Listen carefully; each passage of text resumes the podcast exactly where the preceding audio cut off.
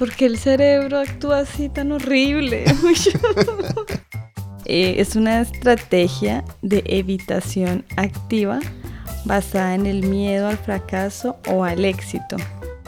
No me voy a poner a limpiar el baño, algo que casi nunca hago, pero en este momento no, sí, me parece más importante. Bienvenidos al podcast de Spanish Obsess. Somos Liz y Rob. Hoy hablamos de la procrastinación, ese terrible hábito de dejar las tareas hasta el último momento. ¿Cuál es nuestra experiencia con la procrastinación y qué podemos hacer al respecto?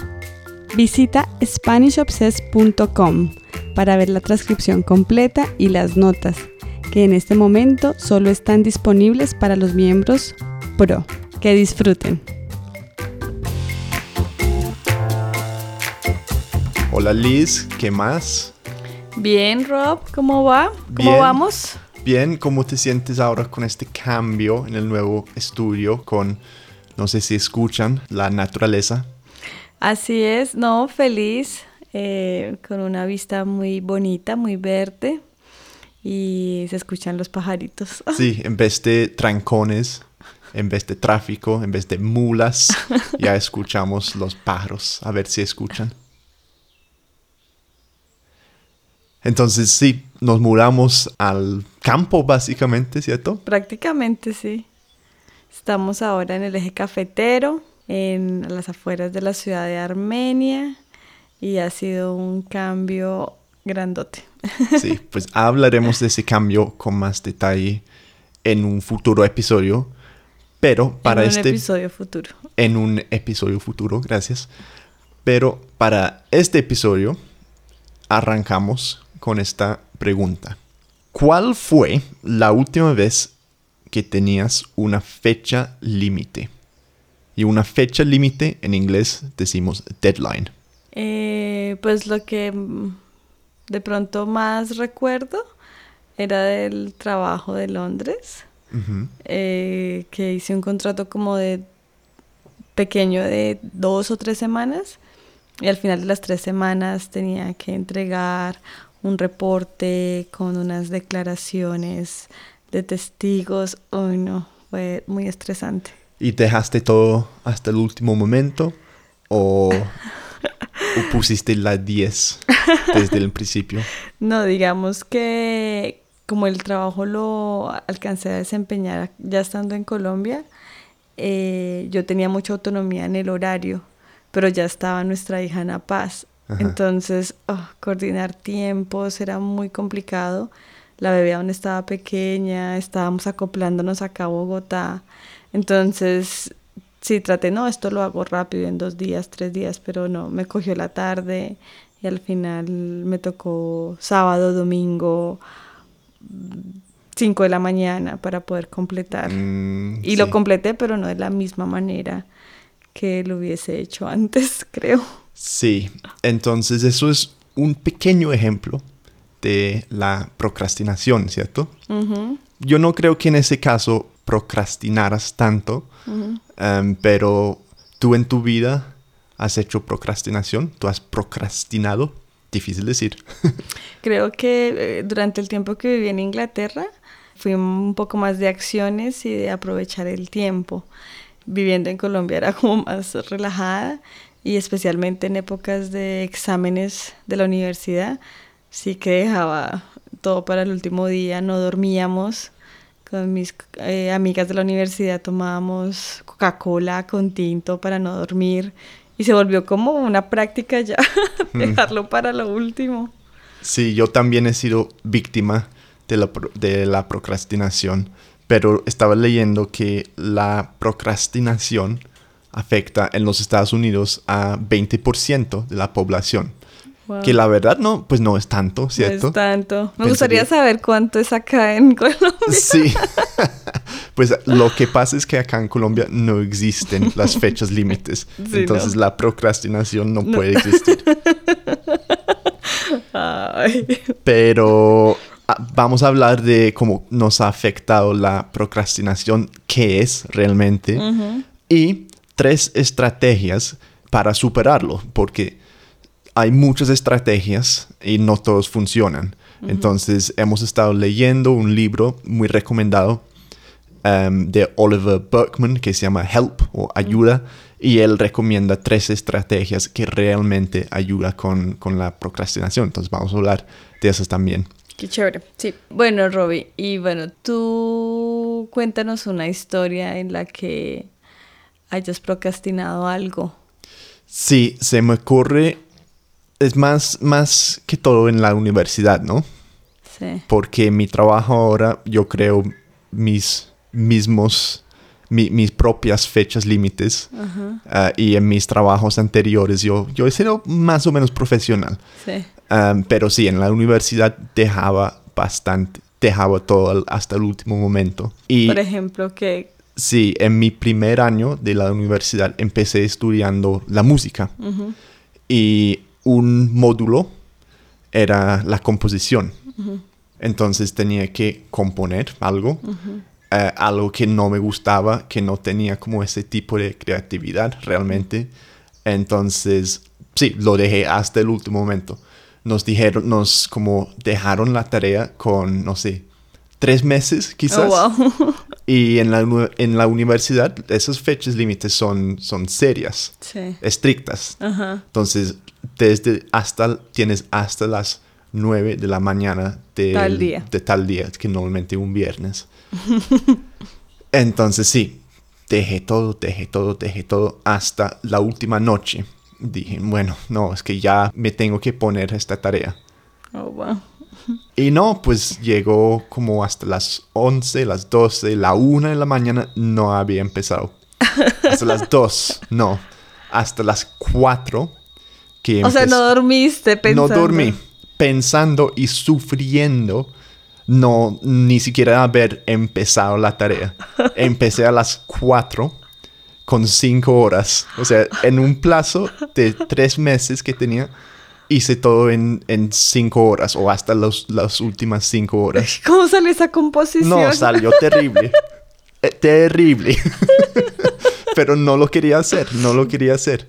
Era un caso terrible um, y como el caso peor de toda mi vida. Me acuerdo como tomé, no sé, como tres Red Bulls, como esa Ajá. bebida de energía. Estaba todo alterado, eh, como en otro estado. Entonces, quién Pero ¿y sabe. cuál fue la nota, el resultado final? Pasé, pasé, pero era algo muy abstracto, digamos, la composición. Artístico. ¿Tú tienes una, una historia tuya o de una amiga? No, algo muy parecido también. La universidad, ¿no? De pronto, no sé si de pronto uno es menos maduro, no le pone tanta seriedad como a, a los a los tiempos de entrega y, y es uno muy sobrado, que, ah, eso lo puedo hacer rápido, no Sí. me voy a demorar. Y al final siempre, sí, un caos. Me pasó con la tesis de, Ajá. de la maestría, la maestría que Robbie, tú me ayudaste también. Eh, el último día con un capítulo, yo no dormí. La había empezado con tiempo, sí, pero no sé, es de esas cosas que uno cree que, que todavía falta, todavía falta. Y sí, sobre todo en la universidad tuve cosas así, escribiendo y ensayos, acuerdas? la disertación, la tesis. ¿Te acuerdas cómo, cómo sentías durante como esa procrastinación? ¿Cuáles son las emociones? Uy, horrible, el estómago, eh, correr para ir a la entrega, enferma. Es, es como... recuerdo. O los es raro, ¿no? Porque la mitad o tu cerebro sabe que tiene que empezar. ¿Por qué lo estoy dejando? Sí, O sea, claro. hay que empezarlo ya, hay que, hay que haberlo empezado hace Sí. dos semanas. Sí, Y, pero aún así el cuerpo o, no sé, nos ocupamos con otras tareas bobas para no dedicarnos a, a lo que tenemos que estar haciendo. Es, es muy raro. Total, total. Y entramos a veces también en como o en ansiedad o en depresión por lo que no hicimos preciso en ese momento. Ujú. Cuando es cuando tenemos que estar más concentrados. Yo, ¿por qué no hice esto tanto? Gastando el tiempo es revisando lo que, lo que uno dejó de hacer en el tiempo que lo tenía que hacer. Sí, yo, yo tenía una amiga también en la universidad que se llamaba también Liz. Mm, Um, y ella, o sea, yo dejé esa composición hasta el último momento pero hice eso una vez y aprendí más o menos mi lección.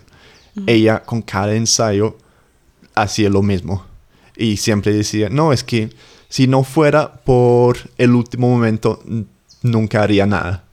Si me explico bien, o sea, sin Sí. esa fecha límite, sin esa presión, ni siquiera arranca. Sí. Pero en serio, yo me acuerdo que tenía que entregar un ensayo de, no sé, dos mil palabras, tres mil palabras, algo bastante grande. Y hasta el último día, también la última noche, empezó, arrancó esa, con la tarea como la una de la mañana. Y yo, como estábamos estudiando lo mismo, que yo había pasado al inglés, y ya había terminado. Entonces yo me sentía siempre, ah, tan chévere, tan bien. O sea, yo hice bien la tarea. Sí, claro, con tiempo. Pero ella como, no, y sacó, sacaba malas notas por eso también. Claro. escribía, completaba las tareas, los ensayos, pero sufriendo, sufriendo. Es que Ay, sí, es sí. muy raro. Entonces, otra, o- acabo de recordar otra cosa en la universidad. En los exámenes nos daban la opción de que si uno no estaba 100%, pues no se sentía preparado para presentar el examen, que era oral, o sea, eh, eh, le, te hacían una pregunta cualquiera en un grupo de compañeros, era muy intimidante. Yo casi nunca me sentía 100% preparada para ningún examen y solía presentar otro examen. Entonces Ujú. es otra fecha que te dan, pero tienes que pagar por esa fecha. Se llaman buena exámenes estrategia. supletorios, claro, y la universidad obvio ganaba una plata. Sí, entienden la psicología. Sí, claro, de la presión de que no, no voy a alcanzar, na, na, na, na, y uno, y a veces dejaba, pagaba una cantidad de plata para la siguiente fecha, para la cual tampoco estaba 100% preparada. Sí. Ento- Entonces, ¿qué es la, la procrastinación? ¿Cómo es una defi- definición? Pues un concepto eh, muy técnico, Eh, es una estrategia de evitación activa basada en el miedo al fracaso o al éxito. No entiendo bien cuando dice evitación activa. Es decir, por ejemplo, sabes que tienes que hacer algo importante. Mm. Un ejemplo sería, sí, entregar un ensayo en la universidad, por ejemplo. Y en vez de estar trabajando en eso, escribiendo, investigando, leyendo, lo que sea, se Lo que haces es evitarlo. lo que haces es, sí, se inventan estrategias para no hacerlo. Es decir, como, ah, en ese momento, en vez de hacer todo eso, no me voy a poner a limpiar el baño. Sí. Algo que casi nunca hago, pero en este momento no, sí, me parece más importante. O tengo que como ir a caminar. Para No. poder sentarme. Sí, Ya sí. en- para empezar esto, tengo que hacer una torta o como unas tareas como... Pero o, o- sí, unas acciones que no tienen nada que ver y que normalmente no, no hacemos, no les damos Sí. importancia, pero en ese momento no. Para evitar de hacer eso, la mente como se inventa esas cosas, por eso se llama una estrategia De- activa. De evitación, de Y, evitar. s- y sí, basada en el miedo al fracaso o al éxito. Eso quiere decir que hay un miedo ahí al fondo de fracasar o de tener éxito, que me parece muy interesante, como tener miedo a la conclusión de, de eso, como no, no querer terminarlo, por eso. Porque el cerebro actúa así tan horrible. Sí. He perdido muchas oportunidades. Y, y lo que pasa también es que entre más sabemos que tenemos que empezar, normalmente más resistencia haya, Mm, ¿cierto? Claro, no se me vienen mil situaciones en mi vida personal Sí, ya, ¿En pues ya nos has contado mucho. Sí, en que he dejado de hacer cosas muy valiosas. Entonces, para, para combatir eso, no funciona solamente decir, voy a arrancar.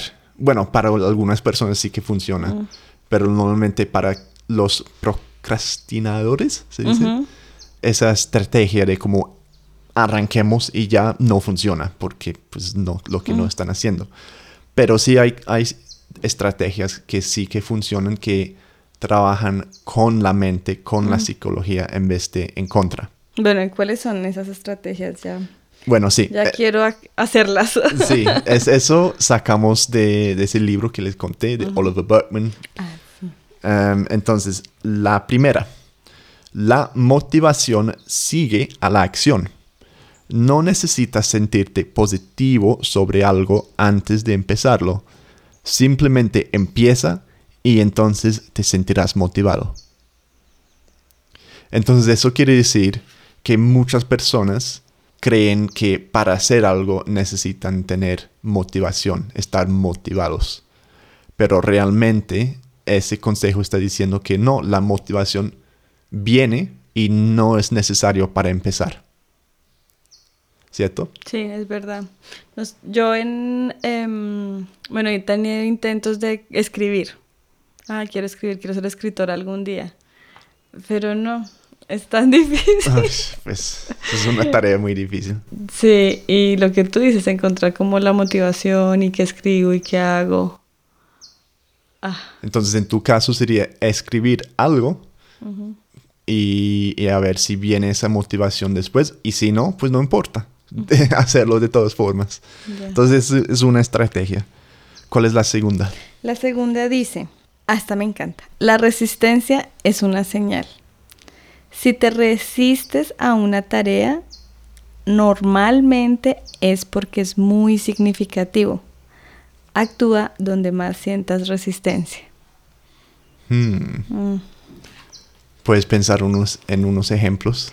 Eh, sí, hay uno que todavía me machuca ahí el, la espalda. Lo tengo ahí como un pendiente que me pesa. es eh, poder escribir como eh, o describir el, uno de los casos en los que trabajé eh, aquí en Colombia y lo tengo ahí. Quiero escribir, quiero escribir sobre ese caso, contarlo, sé que es significativo, sé que es importante, pero no lo he hecho. No lo he hecho. y creo que todos los días lo pienso y me resisto. o Pues yo, sea, yo creo que también es difícil. A veces nos confundimos entre tareas que son difíciles para nosotros, porque yo creo que para ti escribir no te viene tan fácil. ujú, Ah, para mí, a mí me gusta escribir, por ejemplo, no me cuesta, pero me cuesta más, digamos, este tema de la composición, ¿no? Es algo que me gustaba. Sí. Entonces se puede confundir como en- entre algo que no nos gusta y algo que es importante y tenemos resistencia. Hay, en- hay en inglés un dicho que es, bueno, traducido, empezar cada día comiendo la rana. Qué asco. Básicamente, si miras como tu lista de tareas, empiezas con lo que con la tarea que menos te menos quieres hacer. Es como comer la rana, o sea, es, horrible. Horrible. Y allí puedes seguir porque tienes más energía y entonces es mejor que empezar con eso, donde más te sientas resistencia. Obvio. No, yo empiezo por pagar las facturas, toca pagar eso, toca pagar lo otro, las tareas de la casa, en fin. Sí, empezamos con lo que es más fácil o lo que menos, donde menos necesitamos pensar. Sí, y además de eso me pongo brava con Rob si no me pone atención a las tareas de la casa. Que son- también son importantes, pero siempre hay tareas. Pero sí, de, de todos los días. Y la tercera estrategia. Esa me encanta también. Programa el ocio, no el trabajo. No hagas planes para hacer un determinado número de horas de trabajo. De lo contrario, tus planes de trabajo fracasarán. ¿Me lo explica? No. Ok, ninguno, ninguno de los dos entiende eso. Mi, lo que entiendo eso es, es que si empezamos cada día diciendo, bueno, voy a trabajar ocho horas, nueve horas, voy a hacer uno, dos, tres, cuatro, cinco cosas, más, lo que sea. Solo es- nos estamos preparando para como el fracaso, porque normalmente, Qué horrible suena eso. pues normalmente nunca cumplimos todo lo que queremos en un día. Es imposible. Pues no Ay, es pero imposible, es pero cierto que al final del día cuando tú te acuestas y sientes que has hecho tal, tal, tal y tal tarea, te sientes un poco más tranquilo. Sí. Que decir, se pasó todo el día y no hice lo que tenía pero pensado. supongo que es si tienes procrastinación, ese, Mm. este metodología, este, esta estrategia funciona bien. Es decir, que en vez de como amarrarte a tus tareas y obligarte a hacerlas, decides, no, estas horas voy a tomar de descanso, voy a comer a tal hora y a tal hora voy a caminar, no sé. Y llegas al final del día y entonces si tú has logrado esos como espacios de ocio, pues bien, supongo que es fácil, pero también tú puedes decir, mira, y encima de eso trabajé en esto, esto y esto. Y eso es como la psicología, es como, en reversa. Sí. Así entiendo. Como yo, lo entiendo, es más como, eh, como una forma de compensarme. Entonces, cuando trabajaba en el pasado en una oficina, eh, sabía que los martes y los jueves tenía curso de baile a las 6 de la tarde. Entonces sabía que trabajaba, hacía todo lo que tenía que hacer porque tenía que salir temprano para mis clases de baile que me encantaban. O ya trabajando aquí en Colombia, bueno, nos vamos para Santa Marta cuatro días mm. a descansar. Eh, tenemos que completar todo para podernos ir a descansar tranquilos. Ah, Entonces eso es como el, el, pilar, ¿no? Como el, la motivación, como voy a ir a disfrutar mucho y voy a disfrutar más después de que complete eh, este, estos deberes, como mm. por decirlo así. Sí. Bueno, reflexiones, conclusiones. Eh, practicar esa, esa, esa estrategia de la resistencia. Como me resisto a esto, voy a hacerlo más y tratar de darle la prioridad. Bueno, en mi caso personal. Mm. Eh, pero eh, una conclusión más general. No sé, pues yo, yo creo que la verdad no somos procrastinadores. No tenemos ese tipo de trabajo. Pero aún así sí hay cosas que tenemos que hacer. Entonces de mirar esas cosas es muy natural decir, qué es lo que más o qué es lo que menos me va a costar, donde hay que pensar menos, voy a, hacer eso. Pero debería ser al revés. Entonces eso es lo que saco como en esas estrategias. De pensar lo que tienes que hacer. Sí, sí. Muchas es un gracias. Tema muy interesante. Eh, a veces yo pues no siempre escuchaba la palabra procrastinación y pero nunca la había como analizado en su contexto. Muy interesante. Bueno, hasta luego, Liz. Chao.